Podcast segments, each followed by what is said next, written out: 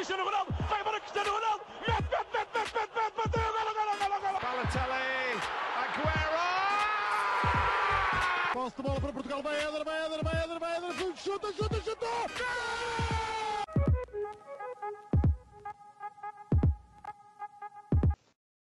Olá, sejam muito bem-vindos a mais um episódio do nosso podcast Hispanencas. Estou acompanhado dos habituais Rodrigo Canhoto e Miguel Rocha. Hoje estamos acompanhados de António Tadeia, uma personalidade eh, comentadora de futebol muito conhecida, eh, que também comenta no seu podcast do Futebol de Verdade, também vários conteúdos para a RTP, por exemplo. Olá, António, tudo bem? Olá, boa tarde a todos. Pronto, em primeiro lugar, agradecer muito a tua presença aqui no nosso projeto. Eu é que E- agradeço o convite. É, mais uma Eh, forma, é sempre mais uma forma de, de divulgar aquilo que se vai fazer. Sim, é verdade. Esta, esta mini comunidade de podcasts sobre futebol em Portugal é bastante unida, é, é algo bastante positivo, por acaso. E, e é bom também para contribuir um bocadinho contra aquelas coisas que se vê na televisão e, e que se discute todo, toda e qualquer coisa menos bola. Bem, mas seguindo, vamos falar aqui um bocadinho sobre a Liga Nós até agora, aqueles vá, chamemos keep-ups que nós eh, íamos fazer no ano passado, este ano também vamos fazer. E eh, escolhemos este fim de semana, porque obviamente porque houve clássico, porque é um fim de semana que, até tirando o jogo do Benfica, do 5-0, ok, muitos parabéns, Rodrigo. E tirando, tivemos outros bons jogos, tivemos outros bons momentos eh, interessantes. Portanto, aliás, a jornada ainda nem acabou, estamos a gravar isto na segunda-feira às 4 e a nossa querida Liga acha que isto de pôr a jornada para aí em 4 dias é, é ótimo. Portanto, temos hoje ainda um jogo às 7 e outro às 9 e um quarto. Sei que o Tondela joga às 9 e um quarto, eh, acho que contra o Oroca, o das 7 não me lembro. eh, É com- contra o Estoril. contra o Contra o Estoril. Sim. Contra o Estoril. Então, O Estou a imaginar a imensa massa associativa do Estoril a percorrer o país em direção Exato, ao Tondela, a sair de lá depois às 11h30, chegar a casa às 3 da manhã. Exato. É E, com, e, com, e com cartão de adepto para visitante, enfim. Claro. Liga Portugal, what else? Enfim, vamos começar por, eh, por abordar o clássico. Vamos começar eh, pela, pela opinião do António. O que é que achaste do clássico? Se foi bem jogado, se não foi, se foi justo, se não foi, o que é que achas? Olha, eu ah, acho que foi, assim, muito bem jogado não foi, ah, porque, mas foi interessante, ah, foi interessante, foi intenso, foi competitivo, permitiu ter um bocadinho mais de convicções relativamente àquilo que as duas equipas valem e podem valer. Ah, e, e depois, em relação ao ter, ter sido justo ou não, quer dizer, ah, eu acho que os resultados são sempre justos, é? Essa é a minha. Uh, se formos a ver, uh, concordo genericamente com muita coisa que já vi, que o Sporting mostrou mais, mais equipa, o Porto salvou-se em função das individualidades. Uh, creio que foi um bocado por aí. Uh, e daí também eu dizer que, e já o digo desde, desde o início da época, que acho que este ano o Fogo do Porto é a equipa que tem maior margem de crescimento na Liga. Agora, a questão é ver se, eh, entre as, entre as favoritas à- ao título, claro, a questão é perceber se vai conseguir alcançar esse crescimento ou não. Ah, e para já não está a fazê-lo, porque há muitos, muitos jogadores que poderiam eventualmente dar uma nova face à, à, à equipa e à produção da equipa continuam, continuam fora. E continuam a ser pouco, pouco relevantes. E estou, claro, a pensar tipo no Fábio Vieira, tipo no, no, no, no Vitinha. São, são jogadores que eu acho que podiam mudar um bocadinho a cara do Porto. E o Porto, neste momento, é, hum, se calhar, dos três, dos três eh, crónicos candidatos. Enfim, eu geralmente incluo também um bocadinho o, o Sporting Clube Braga nesta, nesta, nesta, nesta luta. É aquele que é, ma- é menos eh, identificável, vamos lá, eh, porque tem menos... Houve uma altura em que as equipas do Porto eram sempre aquelas equipas muito físicas, muito eh, explosivas, transição, ataque à profundidade, e o Sérgio Conceição não gostava nada que se dissesse isto. Neste momento eu acho que já não é tanto assim, porque isso era um bocadinho uma imagem que nascia muito da, da, da presença de avançados que tinham a ver, que, que- que traziam esse, esse, esse DNA.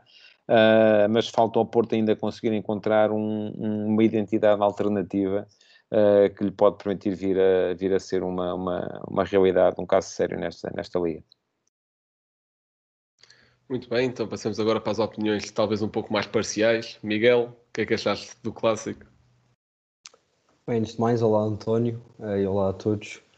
Ahm, bem, eu sinceramente, logo a partir do momento em que vi o 11 inicial, fiquei um, um pouco apreensivo, ahm, principalmente eh, pelo Corona. Eh, embora o Uribe e o Luís Dias eh, tivessem também jogado na madrugada anterior, fiquei um pouco mais apreensivo pelo Corona porque também tinha jogado nessa madrugada uh, e a verdade é que nos últimos jogos pelo Porto não tinha feito uh, muitos minutos, uh, entrou naquele jogo contra o Marítimo.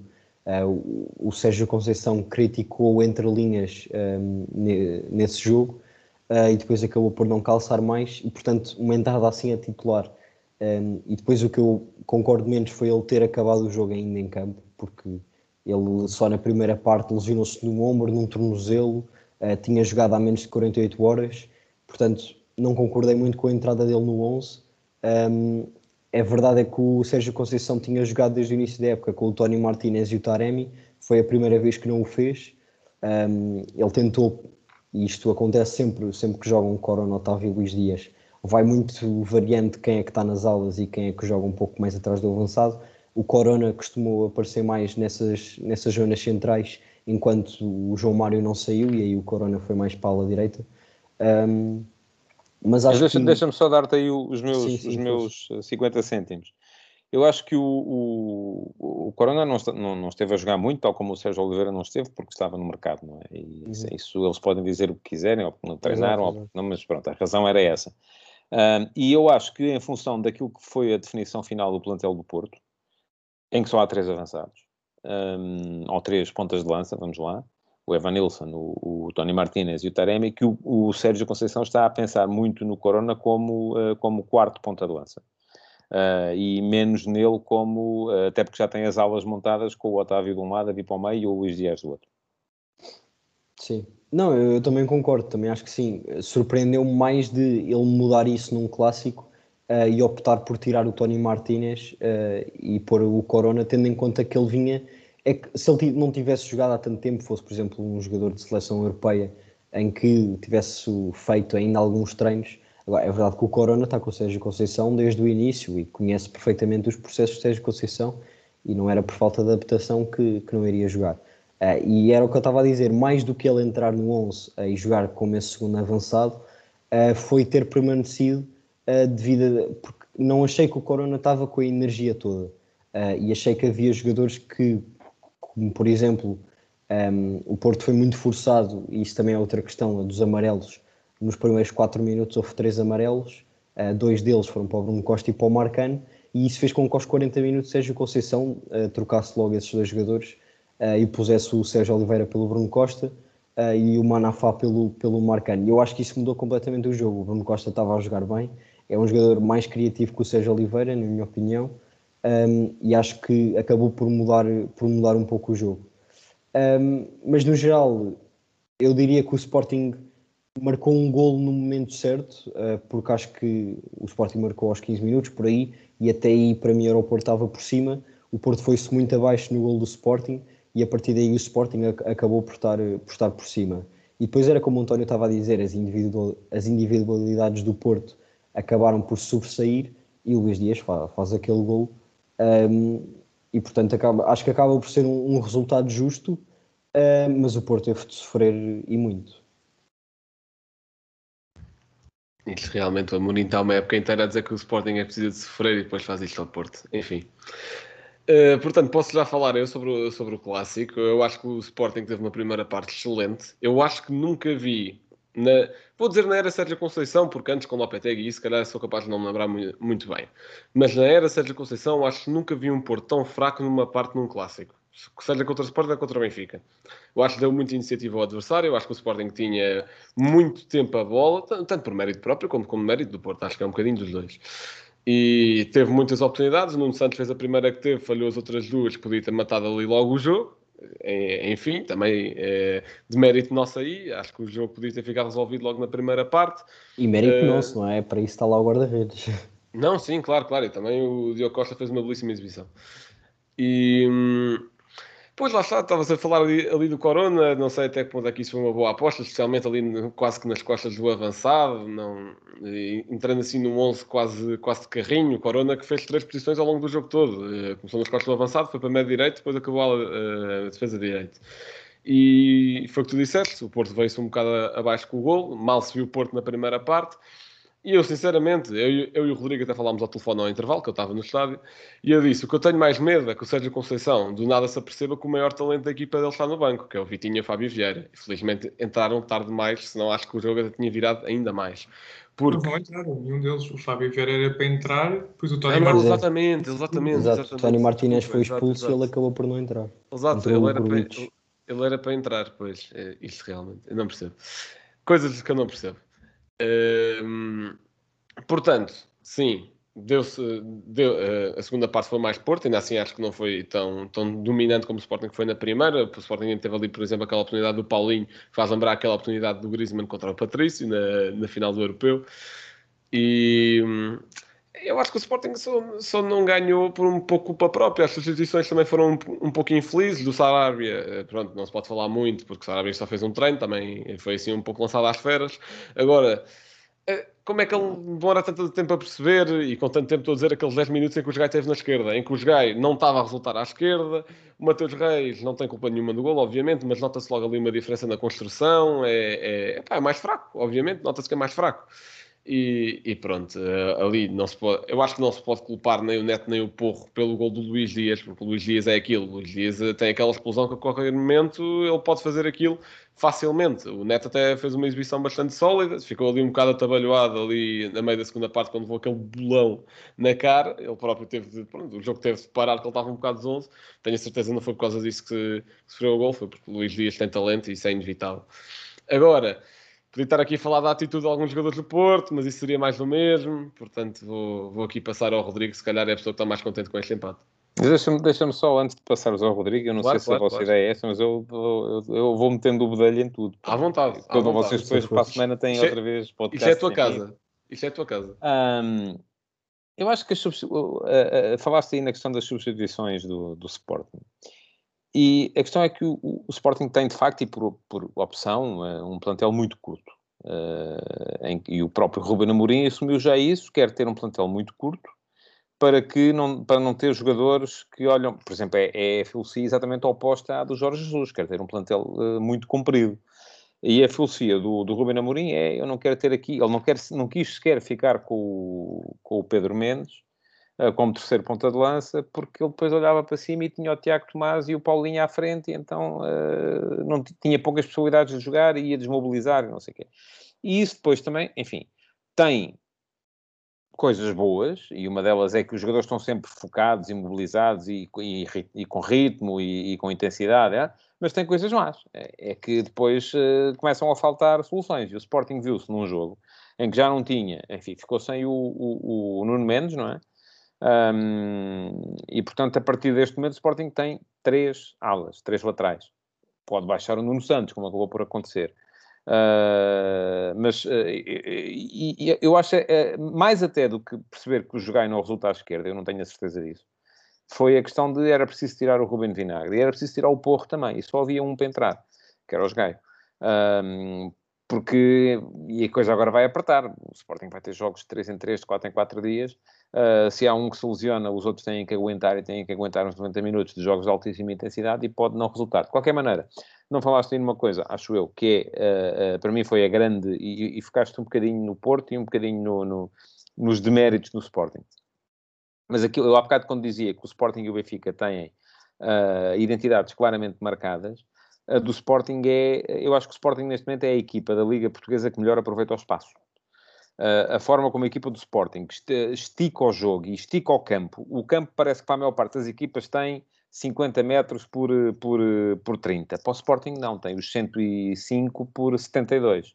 Um, e aquilo que o Sporting faz, e, e, a equipa está especializada nisso mesmo, daí os, os alas sempre muito abertos, Uh, e o, a especialização dos médios, que são dois jogadores, o Palhinha e o Mateus, são dois jogadores que são muito fortes fisicamente nos duelos e que estão a aperfeiçoar um aspecto do seu jogo, que é o, é o passe de, de, de, variação de flanco. Um, isto faz com que o Sporting seja muito forte em duas coisas. Ora, a atrair atrás para depois esticar na frente, ora a atrair de um lado para depois esticar do outro. E isto uh, foi o grande... O Sporting nem teve, até teve menos bola do que o Porto no Clássico, se formos a ver. Uh, mas mesmo tendo menos bola, foi sempre capaz de, uh, de, de, uh, de, expor as debilidades do Porto na cobertura do espaço, porque é uma equipa que vai geralmente expor as debilidades dos adversários na cobertura do espaço. Sim, é perfeitamente verdade o que estás a dizer e até acrescento que nesse aspecto, um dos melhores jogadores do Clássico, não sei, até- por acaso não sei quem é foi eleito Man of the Match para a Sport TV e para a Liga, Foi etc. Diogo Foi o Diogo Costa. Foi o Diogo Costa, ok. Mas para mim o Man of the Match do Sporting, tendo em conta o jogo todo, foi o Matheus Nunes, porque lá está, fez isso muito bem. A esticar o jogo de um lado para o outro, na- mais de E está em flanco. duas das três ocasiões de gol do, do Nuno Santos, não é? Na primeira é ele que Exato, faz o exato. passo para o Porro e na última é ele que se antecipa ah, a quem? Deixa-me ao Uribe, acho eu, após um passo de Mbemba e coloca a bola no Nuno Santos outra vez. E eu acho que isso foi também, um- para além do amarelo, uma das razões para o Sérgio Conceição ter tirado o Marcano, porque naquele primeiro golo acho que o Marcano defendeu um pouco mal o Porro eh, e depois também houve pelo menos duas jogadas. Não, o Marcano saiu à que- pressão, ah, foi, ele saiu à pressão a alguém. Foi ao Ah, foi ao depois, no Sim, ele, é arrastado pelo Giovanni, e por daí que não, que não Depois lá. no momento do cruzamento já chega atrasado ao Porro. E depois também houve é- outras duas jogadas em que o Sporting pôs a bola nas costas e o É Marcano... o, mérito, é o mérito do sistema do Sporting, é um sistema que o Benfica, Sim, sim. o Jesus chegou a usar, mas agora já não está, já, já mudou e por razões também que me parecem evidentes, ah, que é o espaço interior está sempre preenchido com os dois ah, avançados interiores, vamos lá, não é? Portanto, neste jogo foram o Giovanni e o, e o Nuno Santos, Ahm, e o espaço exterior, para, para que o espaço exterior fique para os alas. Ah, em termos ofensivos, a coisa funciona, funciona bem. Precisamente. Portanto, Rodrigo, a opinião da pessoa que está mais feliz com este empate. Sim, naturalmente. ah, ah, mas obviamente queria. Eu quase que festejei o gol do Porto como se fosse um gol do Benfica, dizer, estou a exagerar um bocado, mas obviamente que fiquei muito feliz com o gol do Porto porque senti que se o Porto marcasse, naquele momento o Sporting não conseguiria voltar a marcar, apesar de- das ameaças. Mas, puxando a cassete atrás, como já disse o Jorge Jesus, Ahm, quando nós vemos aquele primeiro lance do jogo, que é o Porto a sair, vemos o Pep encostado à linha na direita, ahm, foi o desnorte total a partir do primeiro minuto, porque acho que é o Taremi que dá o primeiro toque, ah, e depois o passe que seria eventualmente para, para o Marcano para bater longo, não sai, a bola sai logo pela linha lateral e acho que isso vai mostrar o desnorte ah, da equipa do Porto na primeira parte.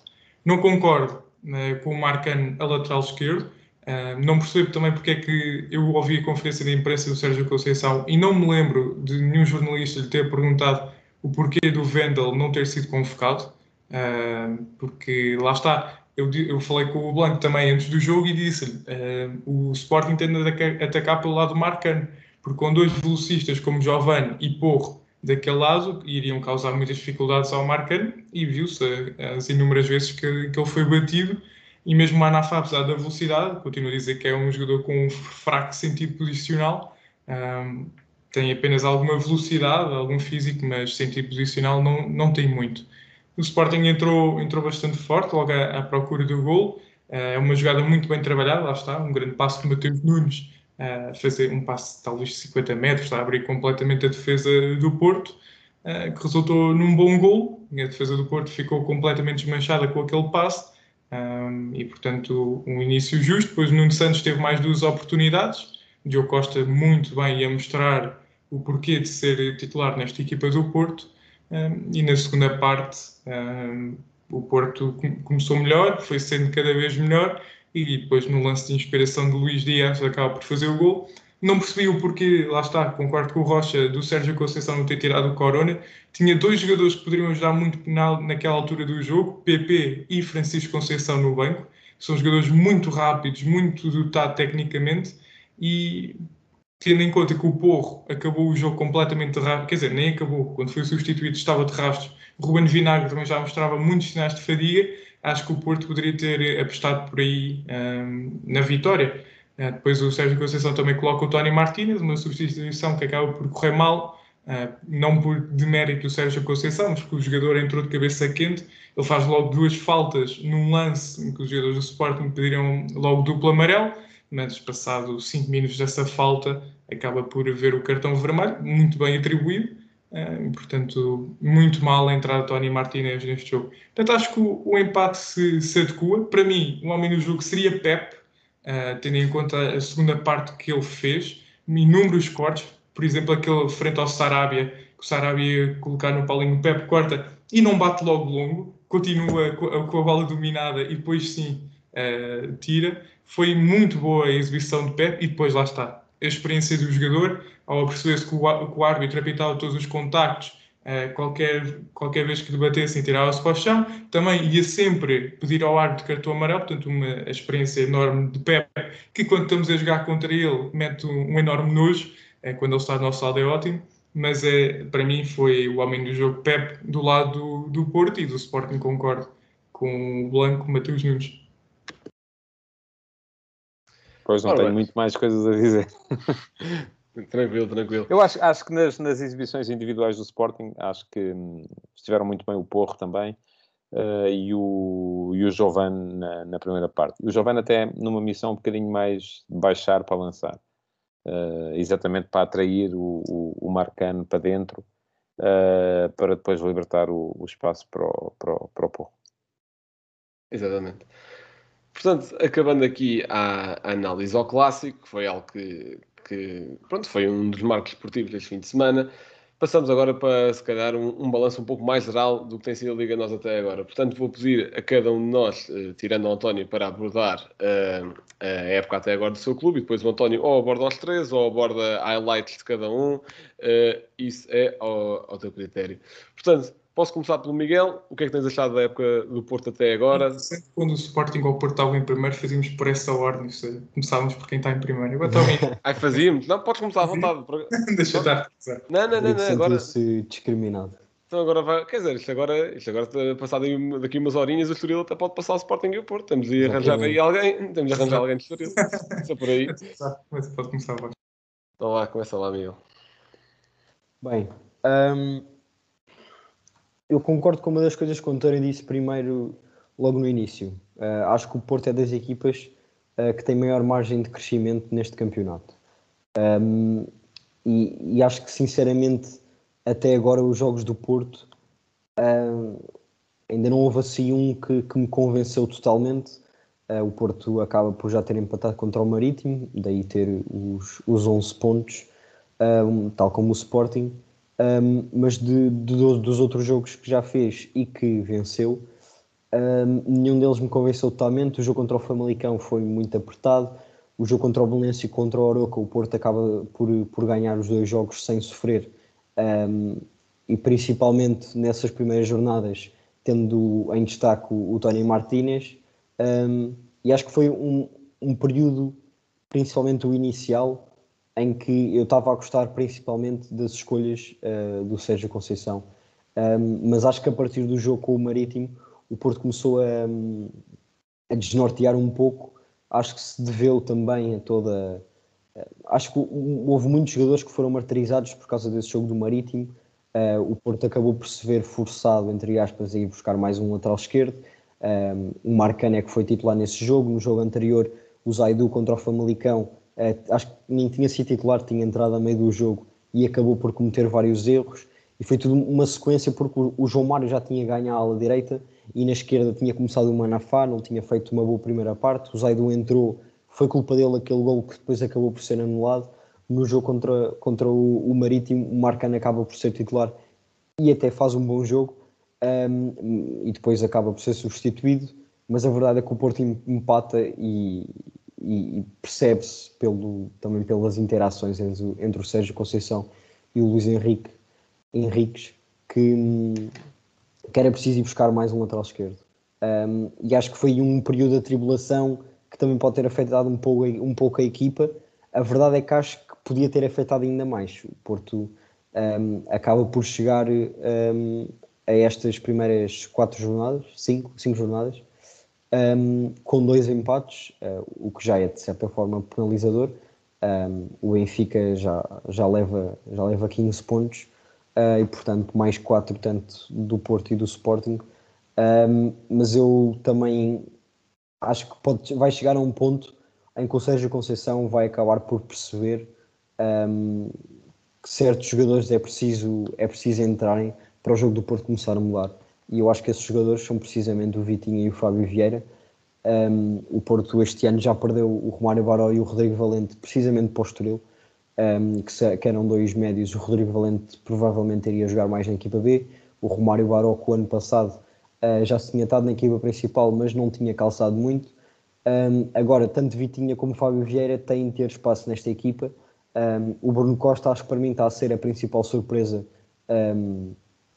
por, ter, por ter chegado do Passos Ferreira do o ano passado, após ter feito uma grande época, é verdade, mas ter roubado imediatamente o lugar o Sérgio Oliveira, que tal como o António disse, uh, estava no mercado e por isso também facilitou um pouco o trabalho, mas a verdade é que agora vai ser difícil uh, o Sérgio Oliveira voltar a recuperar porque o Costa uh, respondeu e, e, muito bem. Um, portanto, acho que vai haver principalmente uma grande competitividade neste plantel. Eu estou contente com o plantel que temos. Um, pode ser curto, uh, tal como o António disse, aqueles pontas de lança, Taremi, Tony Martinez e Evanilson. Pode haver vezes em que tanto o Luís Dias como o Corona, se calhar mais o Corona, vão ter de jogar um, a segunda avançado.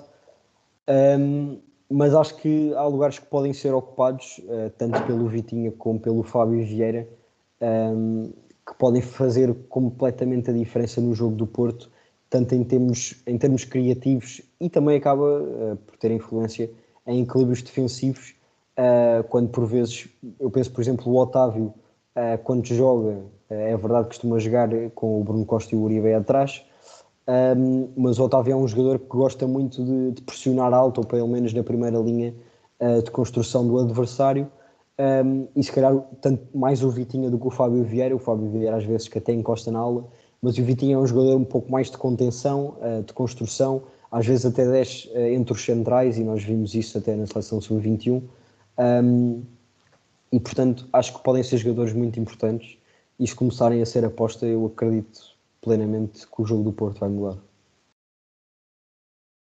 Rodrigo, para não chorar, fala lá sobre, sobre a época até agora do Benfica.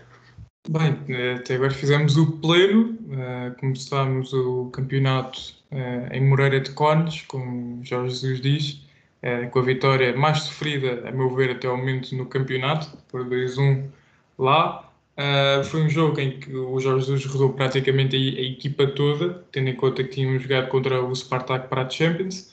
Uh, e portanto foi um jogo algo sofrido. Por exemplo, um dos gols marcou o Waldschmidt, que já nem está no clube, uh, o outro Lucas Veríssimo.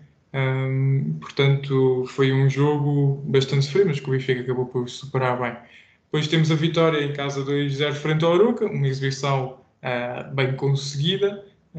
E acho que, agora lembrando que o Jorge Jesus rodava a equipa no campeonato, uh, aproveito também para colocar esta questão ao António, que é o que é que o, que é que o António acha do, do Meite, que, a meu ver, acho que é um médio é muito, muito bom, uh, é um médio claramente mais de destruir do que propriamente de construção. Uh, lá está, já estão, já estão muitos da Benfica fazem as mesmas críticas que faziam ao Weigl, que é um jogador que passa muito para trás e para o lado. Acho que é um jogador que protege muito bem a bola, usando o, seu físico, eh, mas lá está, não podemos estar à espera que, que o Meite faça coisas como, por exemplo, faz o Tará, pegue na bola, fim de 3 ou 4 e chega ao pé da área. Portanto, se depois o António puder comentar esta questão do Meite, uh, Queres que responda já ou só depois? Sim, podes responder já, se quiser. Eu acho que o Meite é. Como é que eu tenho de dizer isto? Não vou dizer que é mau jogador, mas acho que não, Benfica não precisava dele para nada. uh, porque vai jogar muito pouco, não é? Porque a questão é, o Benfica não pode jogar com Weigl e Maite. E eu não imagino este Benfica sem Weigl. Sim. Agora, é, é para jogar os jogos em que o Weigl não pode ou em que o Weigl precisa de descansar, está bem.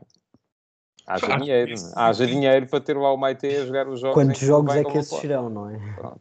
Agora, não, não te vou dizer que é mau jogador, não te posso dizer que é mau jogador, mas uh, uh, é um jogador diferente do Weigl, é um jogador menos, menos fino na construção, uh, mais forte nos duelos, mais forte fisicamente. Um, mas não, não concebo o Benfica a jogar com os dois. Uhum. Não, e, e, portanto, e não concebo este Benfica sem Weigl. Portanto, isto significa que o Maite será sempre um, um jogador para, para períodos de necessidade. É aquele, aquele casaco que nós já não vestimos e que temos lá em casa sempre para não. para o caso em que num dia que esteja muito frio e que seja preciso. Acho que o Meite pode ser um jogador que pode vir a ser muito útil, por exemplo, num derby ou num clássico, em que o jogo esteja a ficar muito físico, estejamos a ganhar, aí acho que pode ser muito útil. Mas continuando, depois o Benfica volta a jogar para a Champions contra o PSV, eh, dois jogos em que tem de correr muito e entre esses, dois, entre esses dois jogos joga com o Gil Vicente, Uh, ou melhor, jogo com o Gil Vicente depois da primeira mão que vencemos e depois do 0-0 na Holanda jogamos frente ao Tondela. O jogo contra o Gil Vicente foi uma primeira parte algo apagada, uma segunda parte já melhor, com o gol do Lucas Veríssimo aos 81 minutos uh, e depois o Grimaldo faz aquele, para mim foi o golo uh, do mês de agosto. E depois temos o jogo contra o Tondela, que foi talvez um jogo em que a equipa lutou muito, uh, visto estava a perder desde o minuto 25, se não me engano, um, lutou para combater aqueles 11 jogadores atrás da bola e foi um jogo que eu não, não me senti intranquilo em relação à vitória. Um, foi daqueles jogos em que eu senti que a qualquer momento o Benfica poderia dar a volta. E foi o que aconteceu. O primeiro gol uh, por Rafa ou por Vartongen, acho que para mim é, é gol dos dois. E depois, aos 88 minutos, Gilberto acho que conseguiu agora finalmente reconciliar-se com, com os adeptos do Benfica e agora o jogo contra o Santa Clara, um, não vou dizer que foi a exibição mais conseguida da temporada frente ao, uh, do Benfica, porque acho que não foi, porque a primeira parte foi muito apagada e valeu aquele gol de Rodrigo Pinho, que acho que foi fundamental para a vitória.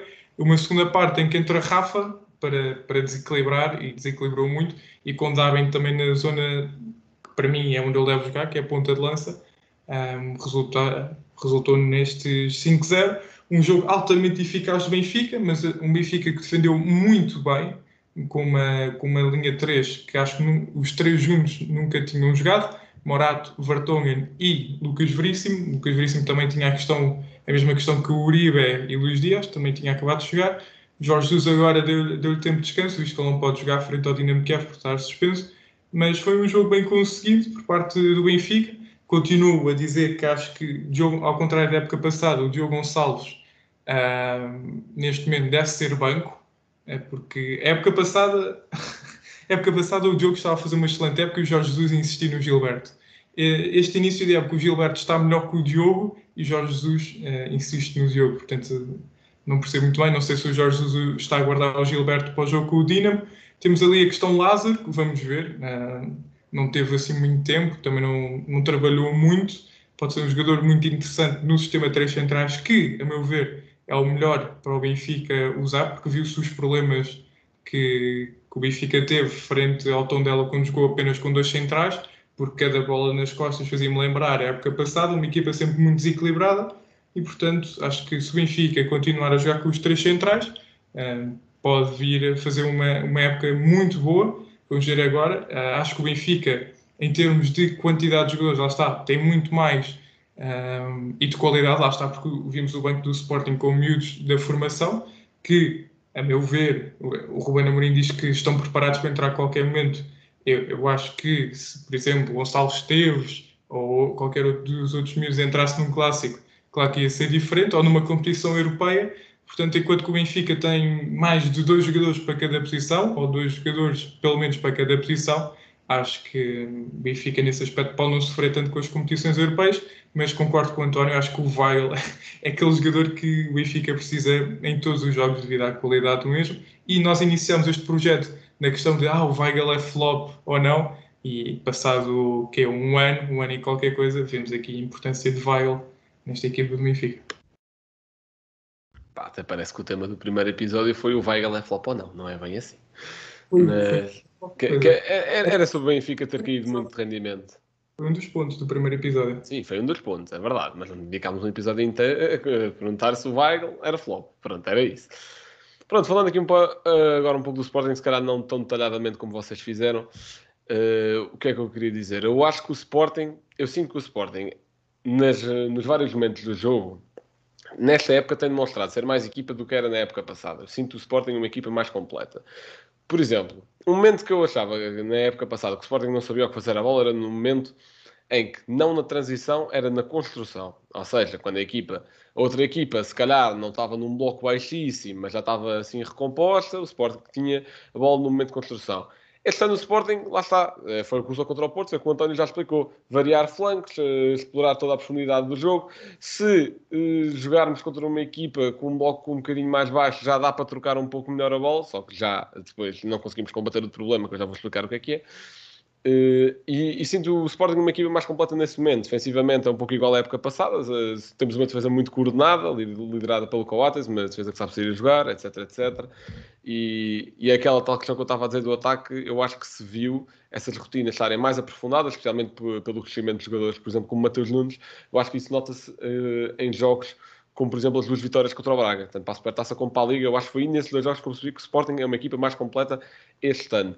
Talvez não com tanto talento individual, porque lá está, perde-se o Nuno Mendes, que era uma arma desequilibrada naquela, na ala esquerda, que uh, pronto, só saiu agora, mas não jogou as primeiras, os primeiros três jogos, se não me engano. Acho que Acho que contra o Braga para a Liga também não jogou. Supertaça e falhou, acho que foi, lá está, os três primeiros jogos. Jogou um e foi embora.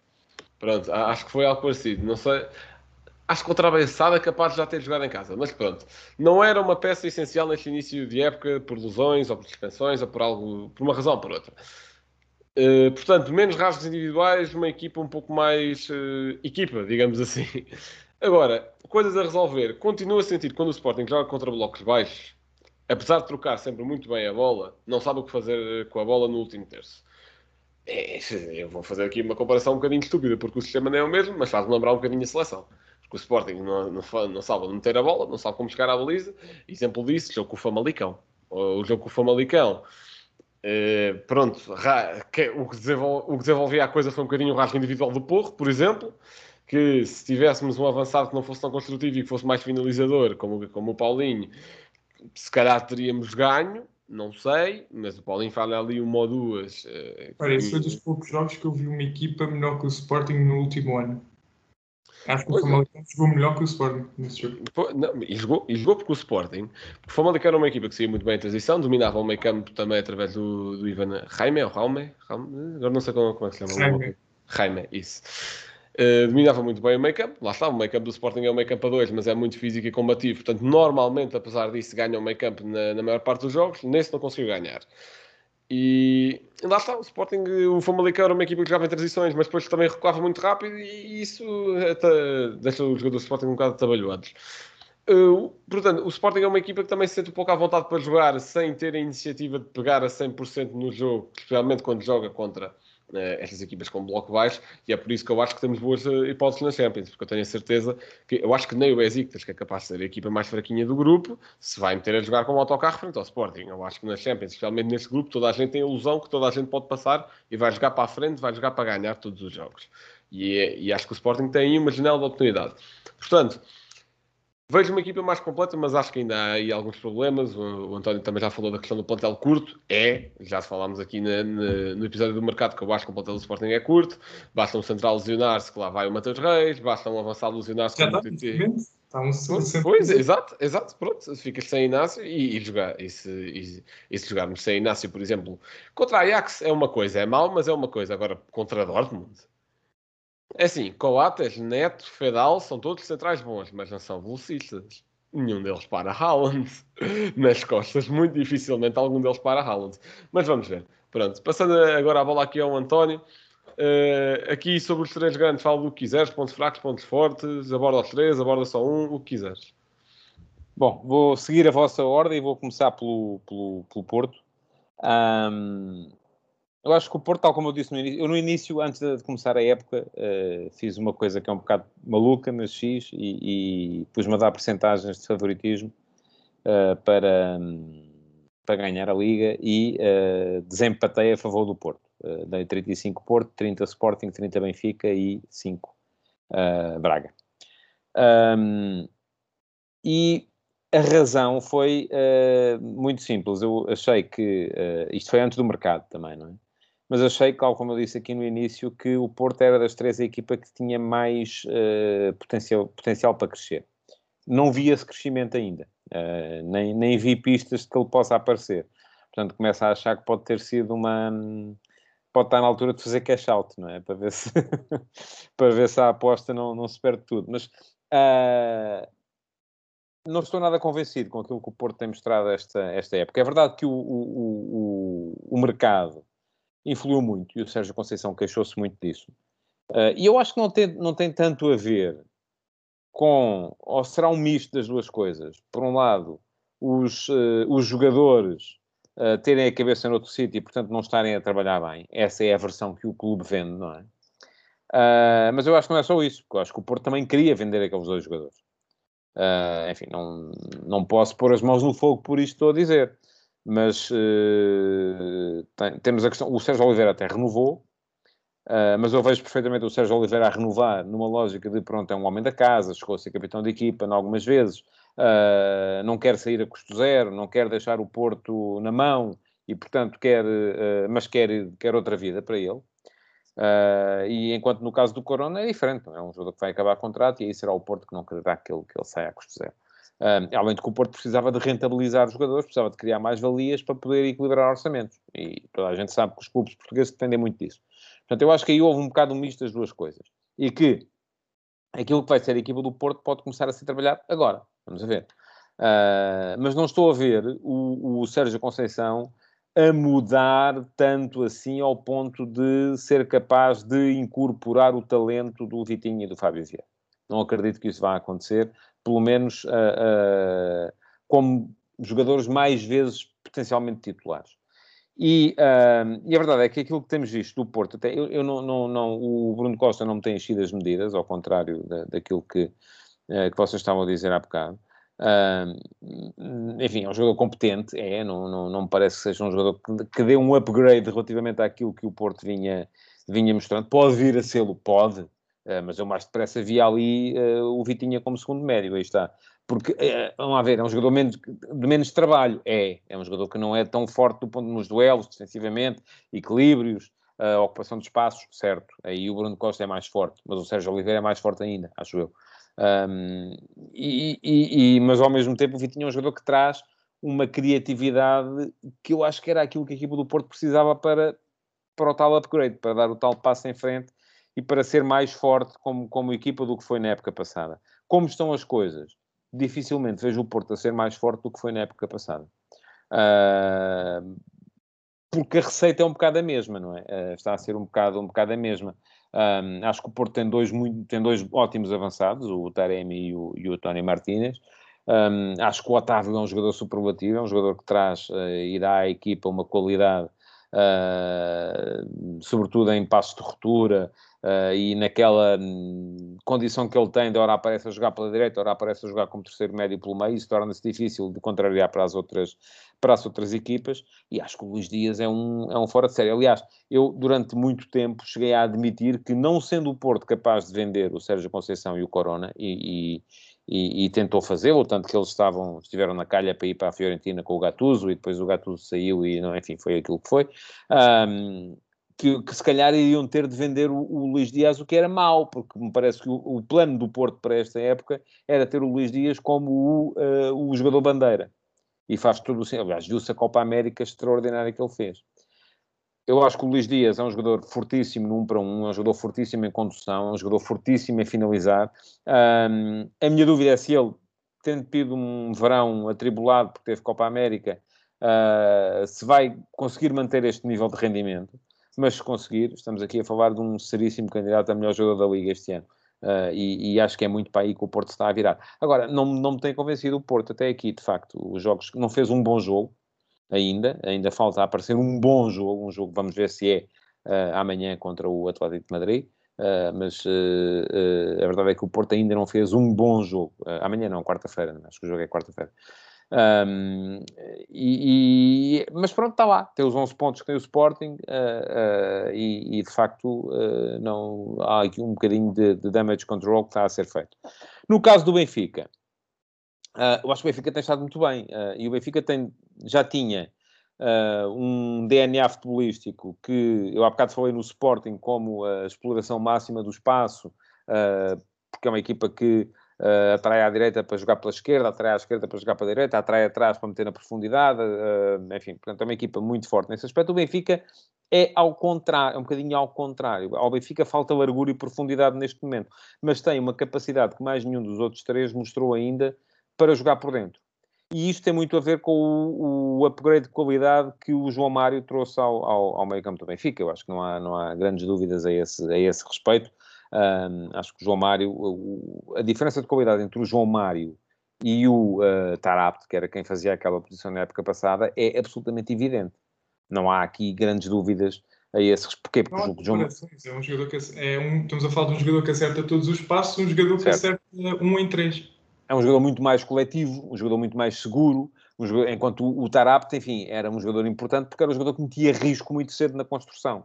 É um jogador que vinha buscar a bola atrás e arriscava imediatamente, seja num passe vertical, um passe de ruptura, uma arrancada em força através do drible, a queimar linhas em posse.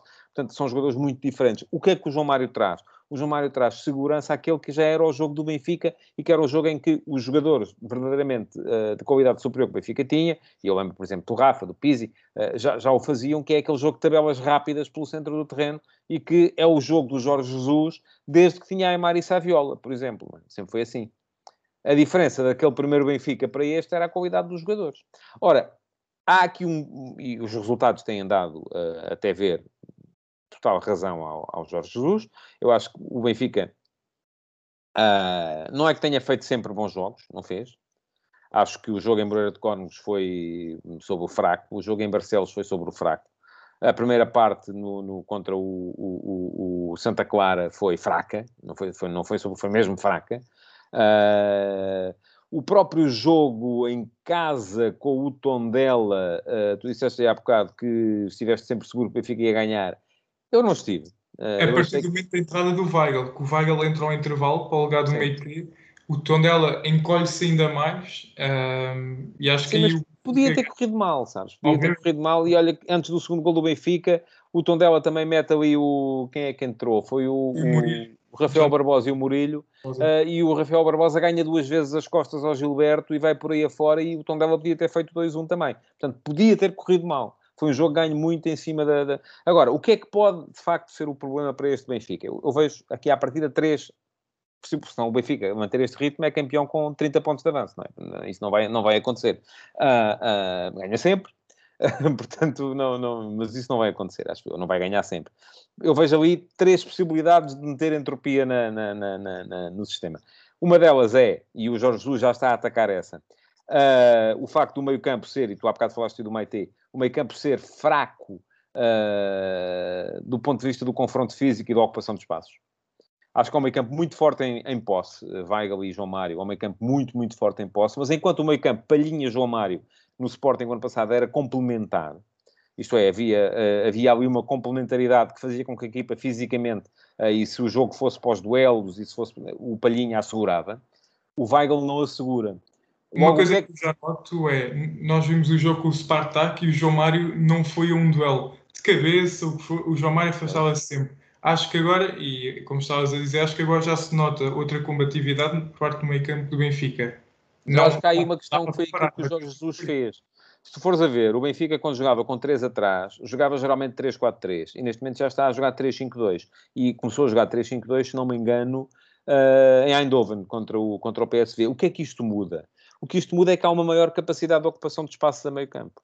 Ainda agora, contra o Santa Clara, o Benfica joga com o Weigl atrás, o João, às vezes o João Mário baixa para fazer segundo médio, mas há sempre o Everton ali numa posição de terceiro médio. O Everton não joga na posição em que jogou, por exemplo, o Pizzi, quando o Benfica jogou em 3-4-3. Ah, ah, era um 3-4-3 muito parecido em termos de posicionamentos com o 3-4-3 do Sporting, por exemplo. Diferente do 3-4-3 do Braga, mas ah, muito parecido. Agora já não. Agora já é 3-5-2 com três médios. E com três médios, de facto, o espaço a, a percorrer e a ocupar por cada um, a responsabilidade de cada um é menor.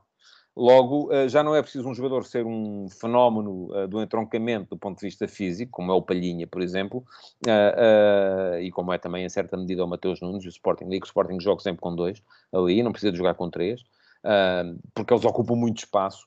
Tanto o Weigl como o João Mário não ocupam tanto espaço assim. Portanto, é preciso um terceiro jogador para dividir o espaço pelos três. Aliás, há bocado- algum de vocês aí há bocado falou da seleção. Se formos a ver o Portugal-Irlanda, em que joga o Palhinha Uh, como, e depois o meio campo é com três, Palhinha, Bruno Fernandes, uh, Bernardo Silva, e o Palhinha ganhou muitos duelos, mas Portugal perdeu quase todos os duelos na- nas segundas bolas que vinham da defesa. Porquê? Porque o Palhinha tinha os, os 70 metros de largura do campo para se responsabilizar. Ora, o Benfica, com três médios, tenta um bocadinho combater esse, esse que pode vir a ser um problema. Ainda assim, sobram mais dois, uh, que é preciso o Benfica combater. Um deles tem a ver com o facto do plantel ser demasiado extenso. E isto vai gerar azias, vai gerar uh, jogadores desfocados a acharem assim, é pá, mas eu, eu para eu jogar tenho que se lesionar o, o, Joaquim, tem que, se, tem que ficar doente o Manel, tem que uh, ter um problema familiar o João, é pá, eu nunca mais jogo, portanto, olha que se lixe, mas é aproveitar aqui e não vou estar a, a dar tudo nos treinos e, e isso vai gerar, há uns que aceitam melhor e desfocam, há outros que aceitam pior e ficam com azias, isto pode gerar mau ambiente no balneário. É preciso trabalhar isto dentro do balneário do Benfica, não é que não se possa fazer, claro que se pode fazer. Se perguntarem a um treinador se prefere ter 32 jogadores ou 22, se calhar quase todos vão dizer que preferem ter 22. Uh, eh, perdão, 32. Um, porquê? Porque têm confiança que são capazes de gerir aquilo. A outra, a outra uh, questão é a tradicional tendência do Jorge Jesus para embandeirar em arco quando, quando as coisas começam a correr-lhe bem. Até agora tem-se portado muito bem. Uh, tem falado sempre na primeira pessoa do plural, tem, em vez de dizer eu ganhei, diz nós ganhamos. Uh, portanto, ele parece ter aprendido com os erros que cometeu no passado uh, e cometeu-os, por exemplo, naquele famoso ano em que o Sporting perde o campeonato com ele para o Benfica do, do Rui Vitória, no primeiro ano de Jorge Jesus no Sporting. Aí juntou-se ele e o Bruno Carvalho, os dois, aquilo tinha, tinha tudo de facto para, para, para correr assim. Portanto, mas ainda assim, é claro, olha-se para o Benfica e vê-se que para já as, as, indicações são, são muito, muito boas. Por fim, falando um bocadinho do Sporting também, eu acho que o, Ruben Amorim uh, está... O Ruben Amorim tem uma... Van... Enfim, eu acho que todos eles têm um bocado isso. Mas o Ruben Amorim tem, é muito convicto daquilo que quer para a equipa. É, ele tem um plano uh, uh, delineado. E eu, eu, às vezes dou comigo a pensar assim, o que é que acontecia se em vez de ter tido a porta, a possibilidade de ir para o Manchester United, se o Sporting tivesse conseguido, ou, ou se o Cristiano Ronaldo tivesse voltado ao Sporting este ano? Eu não vejo onde é que o Ruben Amorim ia conseguir integrá-lo no esquema, no esquema de, de, jogo dele. E isto para mim era, oh, estou a imaginar o Ruben Amorim a dar voltas à cabeça e a pensar o que é que eu faço com o melhor jogador do mundo. Uh, porquê? Porque ele é o melhor jogador do mundo, mas se calhar não entra aqui tão bem aqui naquilo que eu tenho desenhado e nos movimentos que eu tenho desenhado. Aquilo parece tudo feito a regra esquadro. Paulinho. Pronto, ele não faz aquilo que faz o Paulinho. Em contrapartida, faz uma coisa que o Paulinho não faz, que é golos. É? e isso é, é, estás, a é... falar, estás a falar aí de uma coisa que faz lembrar aquela, com, aquela, aquela questão das Juventus do Sarri, naquele ano em que teve lá o Sarri, em que era aquela questão de ah, será que dá para pôr o Higuaín, o Ronaldo e o Dybala tudo junto? Ele lá meteu em uns jogos e surpresa, dava. Portanto, é aquela tal coisa, como é que é possível ponderar-se se quer não usar o melhor do mundo, mas é de facto, ele não é o melhor para o sistema, ele não é. Não. Neste sistema do Sporting eu concordo contigo. melhor para o 4-3-3 da seleção e eu estou muito curioso por ver o que é que vai acontecer Exato. no Manchester United, porque o United jogou em 4-3-3 neste, neste, neste jogo contra o Newcastle, um, com o Ronaldo como referência central. Mas enfim, o tema não é este, não vamos alongar-nos por aí. Estava a falar do Sporting. Eu acho que o Sporting neste momento tem coisas uh, que faz muito bem. Um, já expliquei aqui há bocado a tal questão da, da, exploração do espaço, fazer o campo grande, e o Sporting faz o campo muito, muito grande para os adversários quando tem a bola. Uh, é, um, é, uma equipa que uh, defensivamente é muito, muito sólida, porque os três de trás, mais os dois uh, médios, geralmente libertam os, os, três da frente, que ficam sempre muito à frente. Não, não, não, geralmente pede-se equipas curtas. No Sporting não é assim. O Sporting defende com os três, com os três centrais com os dois laterais, eh, em 5, 2, 3, mas entre o 2 e o 3 há uma distância grande. E é para ser mesmo assim. Porquê? Para conseguir explorar a capacidade de depois meter a transição e de explorar o ataque rápido e o contra-ataque dos três da frente. Um, acho que o Sporting fez, já fez bons jogos. Já fez jogos muito, muito bons. A primeira parte contra o Belenenses é fortíssima. Contra o Belenenses já, tem que se dizer assim. É fortíssima. Também é verdade que o adversário não era uh, uh, nada do outro mundo, mas faz dois jogos contra o, contra o Sporting Clube Braga, em Braga, uh, um, em que ganha, ganha os dois e ganha os dois sem espinhas. Faz contra o Porto o primeiro, o primeiro, eu acho que foi o primeiro clássico do Rubem Amorim em que o Sporting é dominante. Acho que não tinha acontecido ainda. O Sporting no ano passado ganhou e, per e, perdeu com o Benfica, enfim, no jogo em que ganhou, o jogo foi dividido, o jogo em que perdeu, perdeu porque aquilo uh, estava tudo ainda na ressaca da festa. Uh, faz três jogos com o Porto uh, e os três jogos com o Porto são três jogos também, enfim, um bocadinho mais de Porto, acho eu, em quase todos eles. E o Sporting ainda assim empata dois e ganha um. Este jogo com o Porto é o primeiro jogo em que o Sporting é verdadeiramente dominante, porque me parece que foi Uh, enfim, o XG, o XG da, da, do jogo mostra isso também. O Sporting teve mais possibilidades para marcar, uh, devia ter ganho o jogo se o jogo fosse uma soma de, de, de, uh, de estatísticas. Mas, ao mesmo tempo, faz um jogo muito mau, que é o jogo de Famalicão. É um jogo francamente mau. Eu acharia, se não tivesse visto o jogo de Famalicão, eu acharia que o Sporting estava fortíssimo e pronto para ser, neste momento, tão candidato como o Benfica.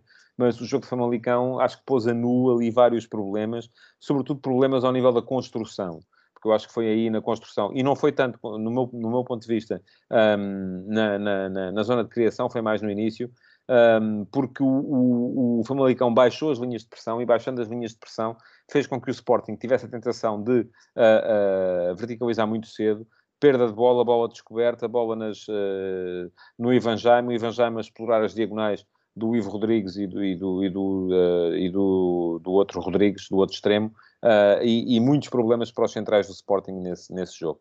Portanto, eu acho que o Sporting pode vir a ter. É a equipa que tem o sistema mais, mais, mais bem assimilado, uh, mas pode vir a ter problemas também. E os problemas aqui são, são os inversos do Benfica: é a escassez. Uh, e, e, eu percebo a ideia de ter poucos jogadores para todos eles estarem focados e, e, e super focados no, no, no, treino e no próximo jogo, porque todos eles podem jogar, a verdade é esta, não é? Uh, mas depois há, há, esta questão de uh, o Sporting não teve o Gonçalo Inácio, entrou o Neto, o Coates estava lá, estava também o Fedal, mas o Fedal tem tido problemas uh, para, para aguentar os 90 minutos. Uh, agora não vai haver Coates no jogo contra o Ajax uh, e também não, pode não haver Gonçalo Inácio e, e, vamos ver como é, que, como é que aquilo se vai, se vai fazer, não é? Porque é verdade que o, o Ruben Amorim tem confiança na forma dos jogadores conhecerem diversas posições naquele sistema.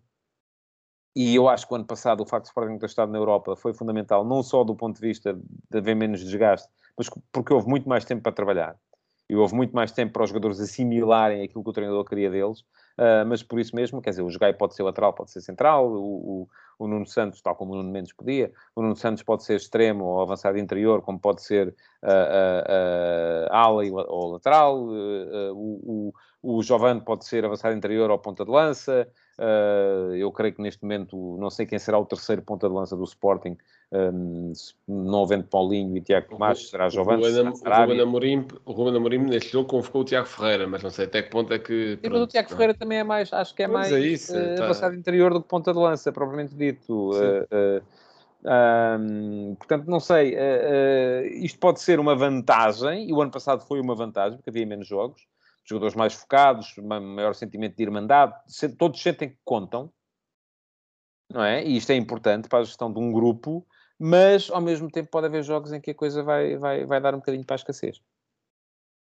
E acho exemplo disso vai ser agora contra o Ajax, sem Coates, sem Inácio, e depois se jogar com, com o Jogaio uh, eventualmente a central, depois como é que vai jogar no campeonato? A, a meu ver, o Porro não consegue neste momento ainda fazer 90 minutos completos. Sim, é provável que não. Sim, sim, no, sim, no clássico contra o Porto, o Gonçalo Esteves ainda teve a aquecer, mas depois acabou por não entrar. Também sim, porque eu acho que o quarto lateral do Sporting é o Nuno Santos. Uh, uh, isto, acho que os quatro laterais do Sporting são uh, Pedro Porro, Ricardo Gaio, Rubem Vinagre. Vinagre e Nuno. Santos. o Gonçalo Esteves, enfim, é uma opção para, para uma emergência. Exato, sim. Pronto, alongámos aqui um pouco mais no, nos três chamados grandes, mas a, a, nossa liga é muito mais que isso, ao contrário do que, ao contrário do que se calhar muita gente pensa, não sei, inclusive a malta do estrangeiro. Portanto, vou-vos pedir para escolher uma equipa surpresa e uma equipa de ilusão deste campeonato. Tô, quer dizer, eu estou a dizer que vamos deixar de falar dos três grandes, mas podem, se calhar, algum de vocês pegar aqui, tanto como surpresa como desilusão, não sei. Mas, mas pronto. Pode começar o Rodrigo desta vez para não ficar chateado. Uh, Diz-me lá uma equipa surpresa e uma equipa de desilusão, a teu ver. Ora bem, hum, eu tenho de dizer que a minha equipa, hum, surpresa, se bem que eu não considero assim uma grande surpresa, tendo em conta a posição em que está, pensei no Estoril, e acredito que alguém poderá vir a dizer Estoril, mas vou dizer o, o Boa Vista, que está a ser uma equipa bem trabalhada com o João Pedro Sousa, a mostrar mais uma vez uh, a sua qualidade como, como treinador, um Boa Vista muito sólido, que roda algumas peças e continua a, jogar bem. Exemplo isso agora este último jogo frente ao Portimonense, empataram 1 a 1. Achei sempre um Boa Vista superior, a meu ver. Portanto, coloco aqui o Boa Vista como a minha equipa surpresa. Queres que diga já a desilusão? Pode dizer já, pode dizer já. A minha equipa de desilusão. Hum, eu ponderei entre o Fama, mas acabei por não optar pelo Fama, porque é verdade que ele não ganhou, já fez bons jogos hum, e parece um bocado, agora comparando, por exemplo, com o Wolverhampton Bruno Lage, é verdade que já ganhou, mas parece que é daquelas equipas que a qualquer momento vai começar a ganhar jogos. Hum, e deixa-me só dar aqui uma nota, lembrei-me disto e foi algo que me deixou bastante irritado, que foi, me lembrei porque a Bessado tem último neste momento foi ontem no jogo frente ao Vitória. Uh, o Vitória ficou reduzido a 9 aos 59 minutos. E só aos 75 minutos é que o Petit mandou. Não era, quer dizer, naturalmente deve ter sido o Petit que mandou a indicação, porque quem estava ontem. O Petit estava suspenso, quem estava ontem no banco era o Nuno Campos, se não me engano. Uh, e só aos 75 minutos é que o Petit tirou um dos centrais para meter alguém na frente. Portanto, irrita-me um bocado esta mentalidade da Belenenses já, mas pronto. Petit ball. Exato. Uh, mas pronto, a minha equipa de desilusão uh, é o tom dela, porque achei que com a qualidade de plantel que tinham, poderiam estar, poderiam vir a lutar por lugares europeus. A verdade é que se ganharem o jogo de hoje frente ao Estoril, acho eu, uh, passam, passam para décimo lugar portanto voltam mais ou menos a entrar na luta, mas parece uma equipa muito fraca ainda para aquilo que são as ambições europeias. Um, portanto, eu achei que poderiam vir a lutar por um lugar lá, mas até o momento não, não estão a mostrar qualidade para isso. Muito bem, António, posso passar para ti uma equipa surpresa pela positiva e uma, e uma desilusão, sim. Ora bem, hum, eu, eu dir-vos as coisas de, de, de, duas, uh, com dois critérios. Um deles, o critério da classificação. É fácil olhar para aqui e ver equipa surpresa ao Estoril, não é? Que se, se ganhar logo vai para o segundo lugar. Um, e a equipa de desilusão, podemos dar o Famalicão, de facto. Mas um, eu acho que depois, porque, porque ainda está, eh, tal como o Rodrigo disse, ainda não ganhou e, e, e só tem dois pontos. E... Agora, se usarmos outros argumentos, nomeadamente o futebol que as equipas têm, têm vindo a mostrar, eu olho para o Famalicão e eu gosto daquilo que estou a ver, tal como, e uso um bocadinho os mesmos argumentos eh, que o Rodrigo utilizou para falar do Boa Vista. Uh, acho que é uma equipa que joga bem. Uh, aliás, temos várias equipas a jogar bem no nosso, no nosso, no nosso campeonato. O próprio Aroca parece-me que neste momento está a sofrer por ser uma equipa que tenta jogar bem, mas depois é demasiado macia. Uh, e, e, a continuar assim, de facto, uh, as coisas podem ficar, podem ficar difíceis para eles. Um, portanto, olhando para aqui, para ver, para ver desilusões, uh, não é fácil, não é fácil, enfim, porque já não estava iludido com o Belenenses Chato, porque acho que aquilo não, não, não, enfim, não há jogadores para mais e eu não culpo demasiadamente o Petit, não vi o jogo ontem, o Vitória uh, não vi, Uh, mas não culpo demasiadamente o. Vitória teve, teve as melhores ocasiões, é, jogar com o 9, uma luta, pá, foi uma entrega enorme, mas é um futebol muito fraco. É, claro, ou seja, no meio da equipa da Bessado destacam-se as individualidades, uma boa exibição de Tomás Ribeiro e muito boa do Afonso Souza, mas de resto. Pronto, então olhando para isto tudo, hum, eu de facto tenho alguma dificuldade para, para escolher uma equipa de desilusão, porque eu acho que em todas elas eu consigo ver coisas boas, de facto. Uh, menos de facto na Bessada, é a única na qual eu não tenho visto assim nada de extraordinário. Mas aí está, já não estava, já não estava iludido, mas o Famalicão está a jogar bem. O, o, o Aroca está a tentar jogar bem. Não sei se vai conseguir. Uh, eu prezo a, a, a insistência do, do, Armando Evangelista, porque está a tentar, a tentar, a tentar, mas aquilo, eu temo que se os pontos não, não aparecem rapidamente, uh, que ele pode vir a ter de, de, de, mudar de ideia, se calhar não, mas se calhar é o Aroca que vai mudar de treinador. Um, o tom dela, percebo, mas eu já vi o tom dela fazer coisas boas neste campeonato. O primeiro jogo é muito bom. Uh, uh, o, o, próprio jogo na luz, a mim, pareceu-me bom. Um, acho que o Moreirense pode dar mais e nesse aspecto podemos, podemos falar aqui um bocadinho também de, de, de uma certa uh, de uma certa desilusão. Acho que o Santa Clara vai inevitavelmente dar mais, porque este início da época com poucos pontos, são 4 pontos em 5 jogos, tem a ver com o empenho que a equipa foi mostrando na, na na, na, nos playoffs da Conference League. Aqui, por exemplo, Carlos Júnior. eh, agora Sim, exatamente, que, é, que, é, que, é, que era, um jogador, era o jogador mais importante da equipa, mas é uma equipa que tem bom jogador. Eu, eu acho que temos o próprio Vizela, já fez 5 pontos, o Marítimo, eh, que finalmente está a mostrar futebol positivo, embora no relevado lá em casa não seja fácil, mas o Rúlio Velasquez parece-me que... Aliás, o Marítimo é uma coisa curiosa, porque vai alternando, ora tem treinadores eh, para, para futebol defensivo e depois eles são despedidos e vem um treinador para futebol ofensivo. E depois ele é despedido e vem um treinador para futebol defensivo. E depois ele é despedido e vem um treinador para futebol ofensivo. E aquilo parece que anda ali um bocadinho, não, não, não se cria uma identidade ah, na equipa do, do, do, do, do Marítimo. Mas eu acho que eu tenho muita dificuldade em encontrar aqui equipas de desilusão, sendo que ah, merecem o meu aplauso o trabalho que está a ser feito pelo Bruno Pinheiro no, no, no Estoril. Estoril muito bem.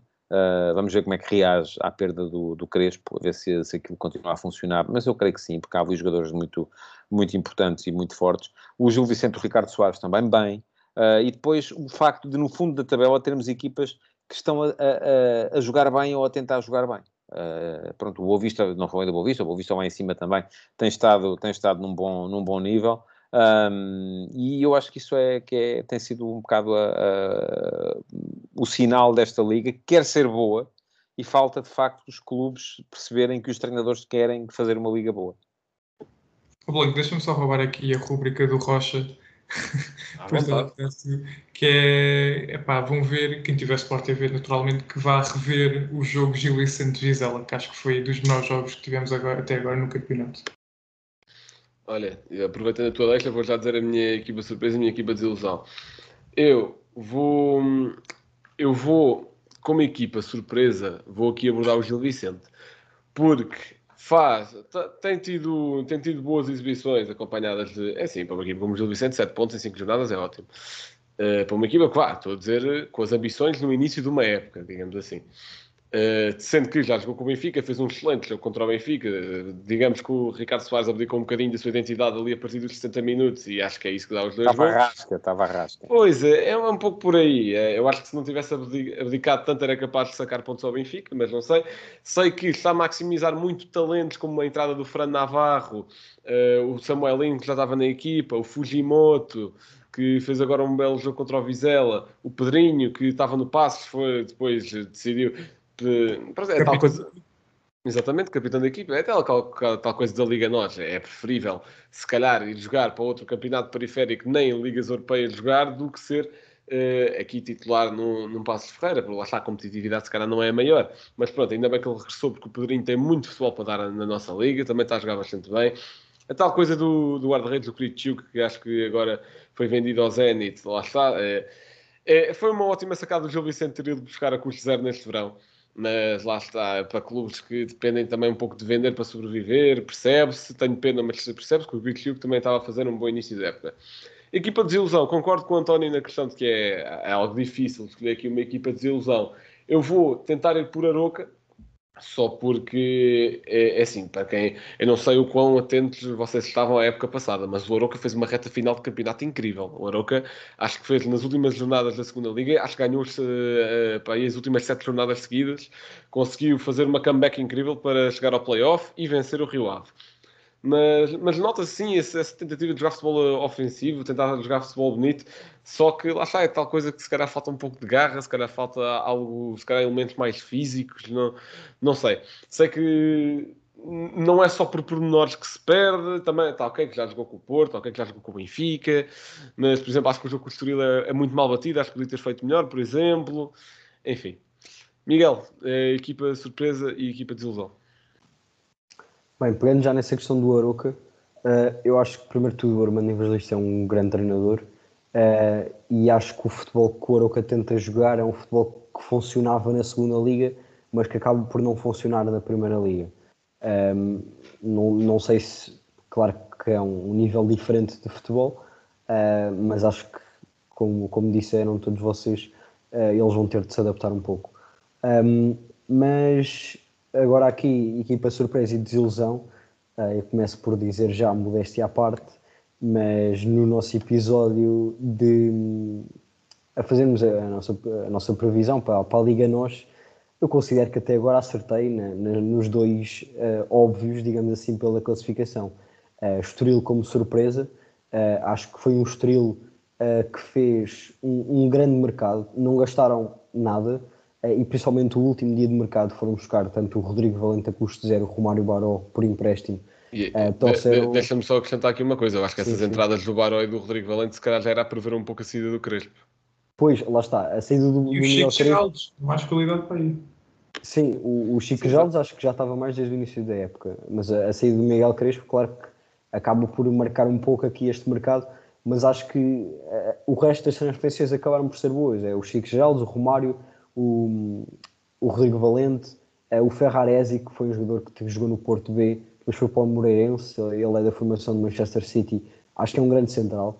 Um, trouxeram também o Lucas Áfrico, que, que já jogou no Marítimo, uh, o Rui Fonte do Braga, o Leonardo Ruiz, o Patrick William, exatamente, o, o, Leonardo Ruiz, que passou na equipa B do Porto, depois foi para a equipa B do Sporting, também é um bom ponta de lança.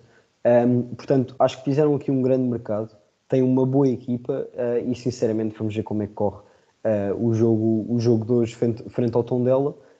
Um, mas é, é, uma equipa que tem tudo, uh, tem tudo, entre aspas, pelo menos até agora, para lutar por, por lugares europeus. Um, e a equipa de desilusão, o Famalicão também foi uma das que eu apontei no início da época para possível desilusão. desilusão. A minha justificação foi aquela questão da saída do Bruno Alves um, e da, da, discussão que poderá ter havido entre Bruno Alves e Vieira, que de certa forma acabou por ser confirmada no momento caricato, caricato num, num áudio do, do, Ronaldo para um membro qualquer do Nacional, exatamente. Um, eu, a minha justificação foi essa, o possível mal-estar dentro do balneário, um, e portanto é verdade o Famalicão anda a jogar bem uh, e melhor do que, do que estes dois pontos que acaba por ter à, à quinta jornada, uh, mas até agora é, é a desilusão. Se não formos por aí, tem de ser o Guimarães, porque 6 pontos em 5 jornadas uh, não é algo de bom para uma equipa como o Guimarães, que nas últimas épocas, pelo Vitória. menos luta. Aí se alguém do Norte ouvir isto, claro, Vitória. Vitória. O Vitória, peço desculpa. Não só marcaram 4 golos e foi tudo num jogo frente ao Vizela. A verdade é que acabam por ser uh, das melhores equipas em termos de golos feridos. Acho que só têm um golo, acho que são mesmo a melhor até. Uh, portanto, nesse aspecto até estão bem, mas depois acabam por não conseguir marcar. Uh, e portanto, um décimo lugar para o Vitória não é nada de bom.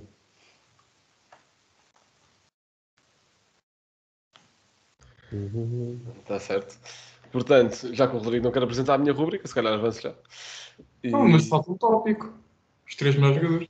Pá, se quiseres ir por aí, eu acho que estávamos aqui a destacar algumas individualidades aqui ao longo, mas está uh, bem. Então, então fazemos isto rápido, porque o episódio já está comprido.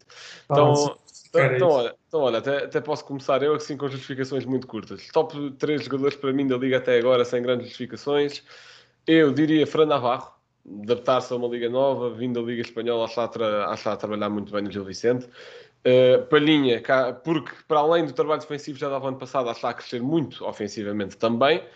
E nunca, nunca pensei estar a dizer isto. Joãozinho do Estoril, que também já esteve no Sporting em 2013, por aí, porque está a fazer um início de época incrível, defensivamente e ofensivamente. Está a ser uma das estrelas do Estoril aos 32 anos, reinventou-se agora na Liga Nós e acho que é, e acho que é de louvar. Diz, diz. Marcou um golaço. Marcou um golaço contra o Vizela. Por acaso agora não me lembro contra quem é que foi. Mas, mas enfim. Uh, Rodrigo, top 3 melhores jogadores. Ora bem, uh, Rocha destacou o Vitória como uma equipa de ilusão, mas eu tenho de ir lá buscar um jogador que é o Sacco, que é incrível o que ele faz, o que ele tem vindo a fazer. Tem algumas falhas, mas é um jogador que que eu gosto muito, não me importava nada do Benfica, e depois fui por Rafa. Já, já só tens quatro atrás Exato, é isso, é isso. Cinco dava mais jeito. e Jesus gostou de ouvir essa afirmação. Não, já que também tem um meio tempo para o lugar do Weigl, mais um para outra posição, eu não fazia mal. Não, podemos ir buscar mais um avançado se eu preciso. Isso aí acho que ainda temos poucos. Falar disso, podem ver esse conteúdo no Patreon. Uh, Uh, depois, Rafa, que é um jogador que sempre que entra, e não tem sido titular sempre no campeonato, mas sempre que entra desequilibra, exemplo disso é agora este jogo frente ao Santa Clara, está farto de marcar e dá muitas assistências. E depois aquilo, um jogador que já temos vindo a falar e já destacámos, João Mário, que é ele que, no fundo, ele e Weigl, mas tenho de destacar mais o João Mário porque é aquela, faltava ali um jogador para aquela posição, que é quem mete a máquina do Benfica a funcionar, portanto fica aqui este meu top 3. Portanto, eu gostei daquela ponte que fizeste para, para o conteúdo do Patreon. Foi bem sacado. Uh, Miguel, uh, o top 3 para ti. Bem, então, sem muitas justificações, em primeiro lugar vou pôr o Luís Dias, acho que vai ser o melhor jogador deste campeonato. Uh, em segundo lugar vou pôr o Fran Navarro, como disseste, o jogador de Gil Vicente, que até agora é o melhor marcador da Liga. E em terceiro lugar vou pôr o Mateus Nunes, uh, que penso que na próxima convocatória para a seleção já vai ser convocado. Muito bem. E pronto, terminamos aqui com o top 3 de António. Muito bem. Eu vou ser mais democrático e vou dar uh, um jogador a cada um dos, uh, dos, dos, grandes, né? Porque acho que é o que faz, faz sentido neste momento. É pedem-me três jogadores, enfim, eu, há uma série de jogadores de Estoril que eu, que eu gosto particularmente. Uh, do Chiquinho, do, do, do Vidigal, do, do, Franco enquanto esteve, o Joãozinho, sim, mas pronto, só posso escolher três, portanto esses já ficam de fora, porque os outros é que vão, é que vão estar a decidir. Podia falar aqui do Ricardo Horta, que já foi muito forte também em alguns jogos do Braga, do Almusrati, enfim, de, de, de, mas, mas vou escolher um de cada um dos grandes. acho, por aquilo que já disse, parece que não é, não é difícil concordar Uh, com as escolhas do, uh, do, do, João Palhinha e do Luís Dias, que eu também acho que são, são uh, jogadores fundamentais neste momento, tanto numa equipa como na outra. No caso do Benfica, entre todos os jogadores que o Benfica tem, e muitos deles têm estado num elevado nível até ver nesta, nesta, nesta época. Eu ainda assim acho que o João Mário foi o jogador que trouxe a maior mudança ao futebol do Benfica. O Rafa está a fazer um bocadinho aquilo que já fazia na época passada, uh, o Weigl também, o Otamendi tem sido muito importante, o, o, o, e acho que a grande diferença tem a ver de facto com a incorporação do João Mário, daí que eu escolho estes três, Luís Dias, João Palhinha e João Mário. Bem, e agora sim, chegamos às rúbricas com o facto do Blanco. Muito bem. Podia, podia ter abordado aqui um bocadinho pelo clássico, mas houve vários eventos esportivos este fim de semana e quis diversificar aqui um bocadinho. Vamos abordar aqui o jogo mil de Mourinho, que acabou no final emocionante com um gol de El Sharawi a cair do pano e a dar a vitória ao Mourinho, com aquela corrida que fez lembrar a corrida dele em Old Trafford quando, quando ganha o United com o Porto. E ele próprio disse que durante a semana dizia aos outros não, ganhar o jogo mil não é assim tão importante, mas estava nervoso para caraças e, e isso notou-se ali, na, ali naquele gol da vitória. Portanto, o que é que eu quero destacar? Era o jogador que tem mais gols neste. O jogador que tem mais, mais gols e que foi utilizado por Mourinho nestes tais mil jogos de Mourinho. Não, não é o Paulinho. E, e, e pronto, e assim também faço, se calhar, uma ponte para outro evento desportivo, que foi a estreia de Ronaldo pelo Manchester United. Portanto, sim, Cristiano Ronaldo foi o jogador que mais marcou, uh, que, que Mourinho mais pôs a marcado durante estes tais mil jogos, com 168 golos. E posso dizer os outros dois incorporantes do, do, top 3, Benzema com 78, portanto quase metade dos outros Ronaldo, e Drogba com 73, aqui fazer alusão aos tempos de Mourinho Chelsea. Portanto, Miguel, o teu momento cultural. Bem, uh, também vou diversificar aqui um pouco e ir, viajar para a Inglaterra, porque Ronaldo estreou-se, portanto, ia de ser algo uh, relacionado com o Manchester United. E se o Manchester United já não era uh, o clube da maior parte dos portugueses pela passagem do Ronaldo lá uh, em alguns anos, que sei que para o Rodrigo não era, mas acho que sinceramente agora passou a ser ainda para mais. Um, e o Rodrigo, eu sei que lá no fundo também quer que o Manchester United ganhe. Uh, pelo menos alguns jogos. Eu, no início do jogo estava, eu, pá, o que é que o Ronaldo marca? Mas depois, da maneira como foi o primeiro gol, fiquei, não tinha de ser isso. Pronto, um, a minha recomendação. A minha recomendação um, é um filme barra livro, uh, há nos dois formatos, uh, que se chama The Class of 92, uh, onde é basicamente um, um inside um, da vida e da vida tanto privada como no clube uh, de jogadores um, da, da, época de 92. Uh, foram eles, uh, neste caso, David Beckham, Nicky Butt, Ryan Giggs, Gary Neville, Phil Neville e Paul Scholes. Um, são aqui seis jogadores que ganharam aquela competição que não sei se ainda existe, mas que era sub-18 em 92 pelo Manchester United e depois em 99 acabaram por ganhar a Champions e 99, 2000, 2001 o triplete melhor, foram tricampeões uh, ingleses pelo Manchester United. E portanto é aqui um livro barra uh, filme que, que, é bastante interessante e que eu descobri precisamente quando o Ronaldo se estreou, que acho que, que, vão gostar. Rodrigo, o teu emplastro. Bem, eu recuei aqui até à época 18-19, fizemos a, aquela recuperação fantástica com o Bruno Lage, e há aqui nomes muito, muito interessantes. Uh, desde já, só aqui um facto curioso que é três dos jogadores que faziam parte desse plantel neste momento estão sem clube. São eles Feiza, uh, quer dizer, quatro, contar com o Jardel, Feiza, Samaris e Facundo Ferreira. Portanto, um jogador que marcou 40 golos na Ucrânia, depois veio para o Benfica, foi para o Espanhol, neste momento uh, está sem clube. Não é o meu emplastro, o meu é outro jogador que veio nessa época, não sei se vocês se recordam dele, que é Castilho, Nicolás Castilho, ponta de lança chileno. Uh, pronto, passou pelo Benfica, não fez grande coisa. Depois foi para o, para o América, do, do México, e neste momento está no Juventude, emprestado pelo América, onde fez um total de um minuto até ao momento. Portanto, este craque chileno que passou pelo Benfica também tem vindo a destacar-se imenso por outros clubes. É bom saber que a coisa de ter muitos avançados não é de agora. Portanto. Já tiveste a tática dos três pontas de lança. Exato. O Diego Souza, é aquele suplente de impacto. Incrível. Uh, portanto, agradecer mais uma vez ao António pela sua participação aqui, no, aqui, aqui na nossa barraquinha, digamos assim. E, e pronto. Uh, António, não é que tu dizes a nossa divulgação, mas se tiveres aqui algum projeto que, que seja para breve, não sei se queres dizer alguma coisa. Não, tenho, tenho o meu site, não é? Além do, além do futebol de verdade, que é, que é a minha. é o meu alter ego nas redes sociais, vamos lá. Eu faço diretos diariamente, segunda a sexta, sempre ao meio-dia e meia, no meu Facebook, no meu Twitter no meu, e no meu site em direto. Mas uh, basicamente aquilo que é a minha produção enquanto jornalista, uh, neste momento é canalizado para o antoniotadeia.com. Toda a gente pode dar lá um saltinho e começar a ler. Todos os dias às 8 da manhã há uma reflexão Uh, não, sobre... tenho, não tenho que acordar às 8 da manhã para ler. Não, podem ler mais tarde. Eu acordo mais cedo que isso. Pronto. Então, mais uma vez, muito obrigado. E queria, ter convidado, então. E queria deixar isto agora para o final do podcast para não iniciarmos a conversa assim, mas como o Rodrigo também já disse, durante esta semana nós criámos um Patreon, algo que nos próximos tempos a maior parte do conteúdo vai ser gratuito, porque ainda estamos a testar coisas, o que é que funciona, o que é que faz sentido, o que é que não faz, mas pronto, para a malta quiser ir dando já uns trocos, nós aceitamos, que nós temos muita, muita fome e, e precisamos... Ah, acho que é bom agradecermos mesmo aos patronos, João Pinheiro e João Ferreira, portanto, muito obrigado. Pronto, uh, dar aqui um agradecimento.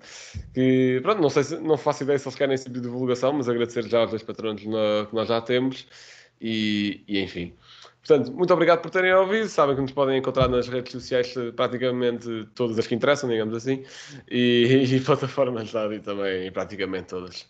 Um abraço e para a semana cá estaremos outra vez.